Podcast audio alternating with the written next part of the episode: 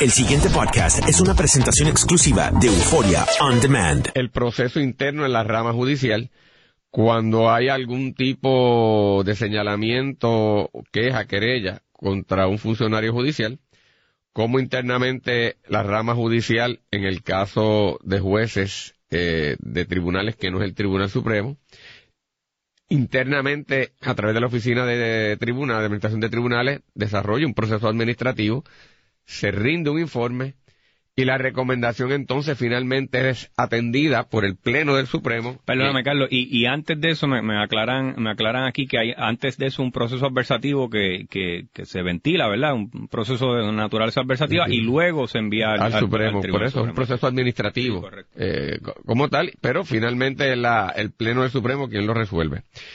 Eh, ahí vimos la parte procesal para que nuestros amigos y amigas más o menos pudieran entender de qué estamos hablando. Pero concretamente, y ahora entramos en el impacto y análisis político, Leo, eh, aquí al fin y al cabo se trata de un juez, eh, Rafael Ramos, que el problema de posibles violaciones a los cánones éticos judiciales no ocurre meramente en un caso eh, estrictamente que repercute únicamente sobre las partes demandante, demandado, acusado, eh, por si fuera el caso en un proceso judicial eh, penal, sino que aquí tiene una repercusión mayor porque tenía que ver con el proceso electoral en donde había unas disputas fuertes cercanas a las elecciones con los, el voto de los llamados encamados y lo que trasciende de una eh, declaración y señalamientos que hace Aníbal José Torres es que el juez mantuvo comunicación directa con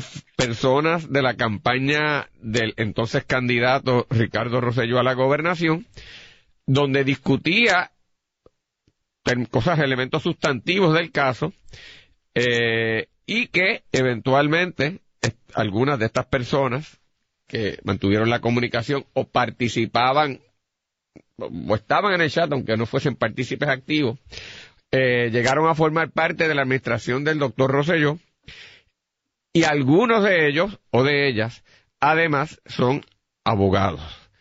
Tú tienes ahí en, detalle, porque nos contaste que tu noche triste, sola, opaca, mustia, ¿qué pasaste? Te obligó a leerte en detalle el informe.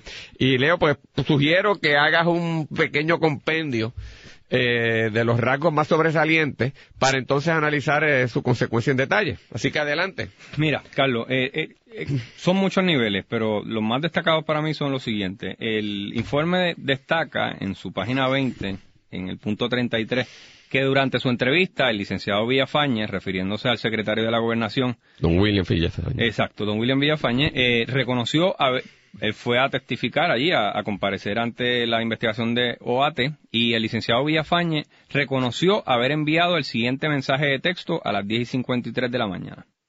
Dice el texto, Rafa, debes coordinar con alguien del equipo electoral. Buenos días. AVB, Aníbal Vega Borges, o Norma Burgos.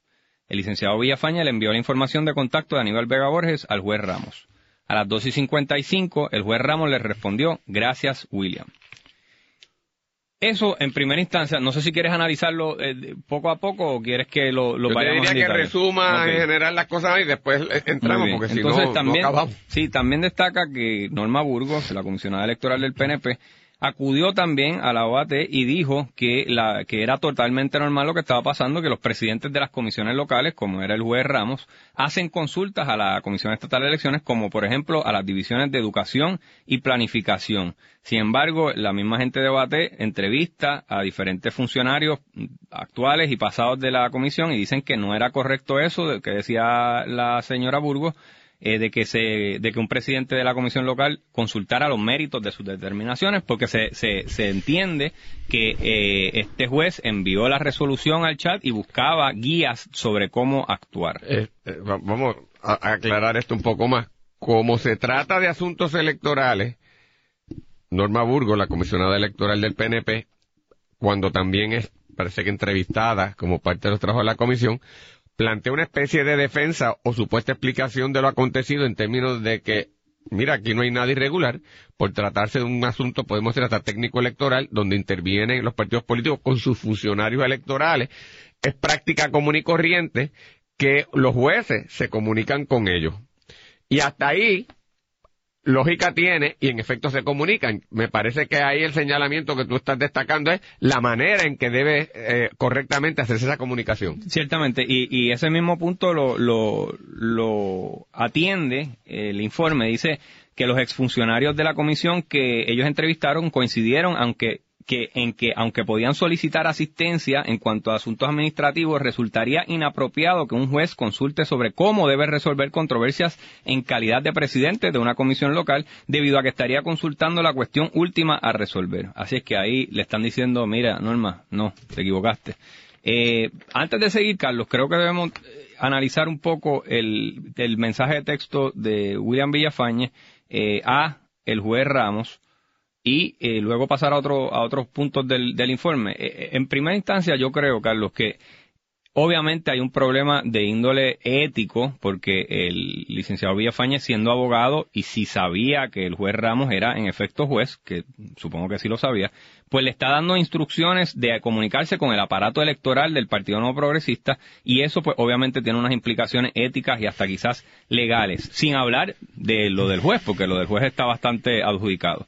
E, eso desde el ángulo ¿verdad? legal, judicial, ético, pero también hay un problema de naturaleza política, Carlos, que es que al salir esto, si bien es cierto que no tiene, que no, no puede atacar o, infringir sobre eh, alguien que no es parte de la rama judicial, como sería el licenciado Villafañe, lo cierto es que pone una presión bien grande sobre el gobernador que tiene a su mano derecha a su principal ayudante, William Villafañe, eh, en todos los medios ya destacado como alguien que estaba usando a un juez en funciones con su toga para adelantar una agenda político partidista y eso al gobernador que bendito coge palos todos los días ahora con su principal ayudante esto le le, le, le presenta otro reto adicional que no es de política pública que es de, de, su entorno más cercano tiene a Itza García, su, número dos, y a su número uno, William Bellafañe, metido en este lío, ahora consignado lo que hacían y lo que no hacían.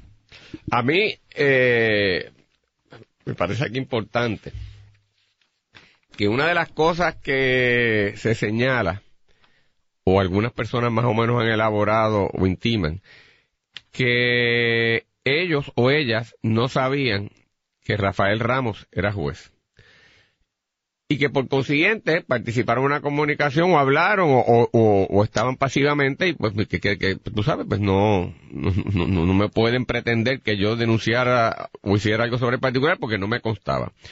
Yo eso leo, te lo puedo entender y comprar de gente que meramente entre decenas de personas que participan en una comunicación tú no tienes que saber el trasfondo ni la preparación de cada quien, porque posiblemente ni, ni, tengas la oportunidad de, coincidir con esa persona, porque en estas campañas trabajan muchas personas y a veces la comunicación es superficial. Pero, pero, los que participan a nivel de dirección en la campaña, los que tienen unos roles protagónicos en la campaña, los que son los coordinadores de los grupos, los que construyen los medios de comunicación, Leo, eso no puede ser así, porque tú, si yo te delego a ti para que me ayudes en algo, tú no me vas a traer al primer loco o loca que haya por ahí a que con sus acciones y, desaciertos me vaya a hundir a mí en la campaña política. Una de tus funciones es saber, ah, este X, ¿qué, ¿y qué tú haces? Ah, pues mira qué bien. Due diligence. Pues, claro, y ciertamente no es francamente creíble que alguien que juez con el que tú tienes esa comunicación, tú nunca le hayas preguntado qué hace y la persona no le salga y te lo diga porque lo va a decir. Entonces, eh, ahí hay, hay un problema, sobre todo porque en el informe más adelante, cuando al juez lo ascienden, hay júbilo y alegría entre sus amigos felicitándolo. Que si no hubiese habido, pues, y vamos a poner esto en contexto, e, el hecho, o sea, tú tienes tus panas y amigos, y el hecho de que tú asumas una posición de la judicatura, o una posición gubernamental de otra naturaleza, que requiere también, ¿verdad?, una discreción y una circunspección por el puesto que ocupa, no implica que tú vas a dejar de hablar con tus amigos, ni vas a celebrar con ellos, ni tienes la confidencia, ni lo vas a felicitar, ni te vas a alegrar o vas a llorar cuando le pasen las cosas que a todos nos pasan. Y que incluso le envíes un mensaje. De felicitaciones. De felicitaciones. Así que el, el, a mí estas cosas felicitaciones pues lo puedo entender. Pero el problema básico o sea, del que tú no puedes escapar, es que hubo una discusión del mérito concreto de, de una controversia ante un, adjudicador y un, y un, miembro, en este caso, de la rama judicial, y que funcionarios de la campaña del doctor Rosselló, a sabiendas de que el juez estaba discutiendo eso, participaron. A mí me parece que eso ahí quedó retratado, quedó retratado. y que ahí no hay posible defensa. Pues mira, yo coincido contigo de que se debió haber hecho un due diligence que no se hizo, pero para ser justo, el licenciado Villafañe dice aquí en la página 28 del informe, el licenciado Villafañe testificó que no fue hasta con posterioridad a las elecciones del 8 de noviembre de 2016 que se enteró de que Ramos era juez y que pensaba que el juez Ramos estaba relacionado al mundo de la contabilidad por su trabajo con el Zero Base Budget. Y para ser justo, y tú sabes, porque tú estuviste en una campaña, que cuando hay gente trabajando en el plan para Puerto Rico, que se lo vacilaban, decían plan, plan, plan, eh, eh, esta gente en el chat, eh, cuando hay gente trabajando en una, en una plataforma, en una campaña política, y tú eres un directivo de esa campaña, viene gente de todos lados y hay gente que tú no conoces. Y, pero entonces, a mí pregunta a eso, y ese, ¿verdad? Para tratar de poner los dos puntos pero es que yo no te puedo aceptar eso. No, yo, tampoco, Porque y yo participé en una campaña, yo te puedo entender que el candidato no le es viable todas las personas que se reclutan y están trabajando en la campaña o que se acercan tener el trasfondo, porque es imposible, son cientos, son miles, eh, tú lo que quieres es llegar más recursos y además estás concentrado en 20 mil cosas. Pero tu equipo de trabajo, cuando está buscando gente para misiones específicas, y esta era bien específica, Leo. El Zero Base Budget. Eh, eh, ¿Cómo, ¿Cómo tú no vas a saber con quién estás hablando? No, y entonces para abonar a tu punto, si Villafañe pensaba que eh, era contable, porque él dice que pensaba que era contable, ¿por qué entonces le está dando el número de teléfono de Aníbal Vega Borges y Norma Burgos, que es el equipo electoral? ¿Qué controversia electoral podía tener un contable que resolver? Perdón, pero ahí es que a mí me crea problema esta cosa. Porque todavía yo puedo entender que a mí me llaman y el juez dice, mira, el juez necesita averiguar que alguien le informe sobre este tipo de cosa electoral. Y tú dices, pues mira, el teléfono de Aníbal es tal y el de Norma llama. Y, hasta ahí, eso en sí no es irregular.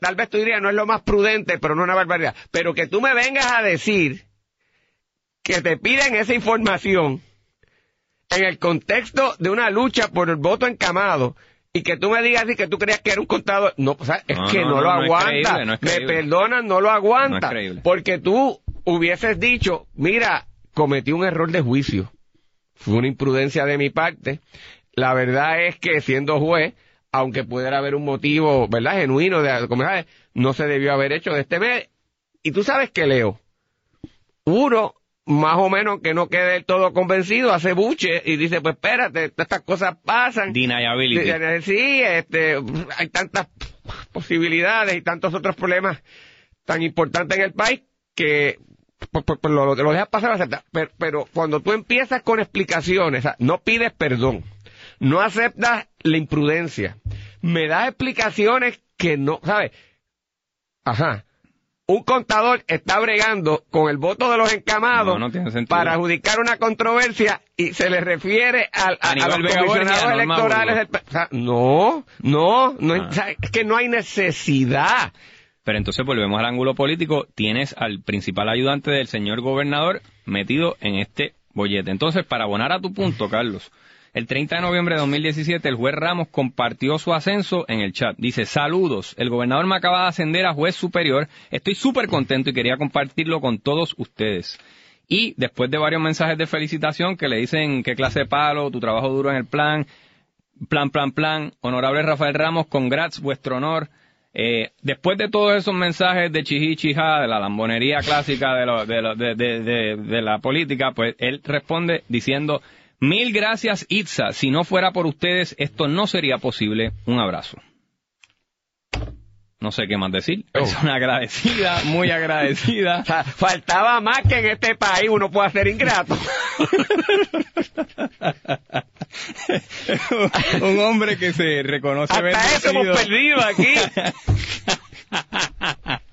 Mira, Carlos, eh, también en, la página 34, porque este de verdad que esto está buenísimo, y voy por la página 34 nada más. En la página 34, en el punto 37, eh, dice, eh, este mensaje le, dice, durante su entrevista, la licenciada García explicó que RR son las iniciales con las que ella se refería al doctor Ricardo Rosselló. Así es que, si había duda, obviamente, de que RR se refería a Ricardo Rosselló, pues ahí está consignado que ella misma reconoce que eh, es así. y entonces el, informe continúa detallando las veces que el juez Ramos, siendo juez, acudió a talleres sobre el plan y habló de controversias electoreras eh, propiamente más allá de la de los encamados.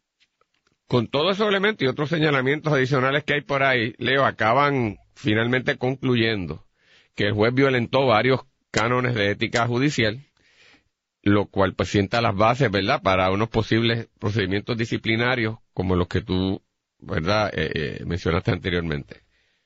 Ahora, como esto está ahí cristalizado, como esto va a seguir rompiendo, el libro no es el libro eh, no escrito de la política te dice ese es el amarillo, el libro verde. No, ese es el de la universidad. El libro de la universidad es otro, este, que, ya, ya se, activa ahora en estos días, está activado, el código está activado. El protocolo está activado. Te dice una frase que en inglés dice cut your losses. Claro. O sea, cuando tú ves que... Mitigación. Sí, que hay un problema de esa naturaleza que lo debiste haber paralizado hace tiempo y manejado, pero ya se exacerbó ahí. Y déjame decirte una cosa, uno de los méritos importantes de que la, la comisión de la, de la rama judicial hubiese sacado el informe al frente claro. es que le genera una presión, voy, voy golo, le genera una presión al Ejecutivo, Secretaria de Justicia, y genera una presión. ¿Qué pasó? ¿No me oigo? Y le genera una presión a la rama legislativa para que sus informes no, no sean gulembo e ignoren señalamientos que hay ahí.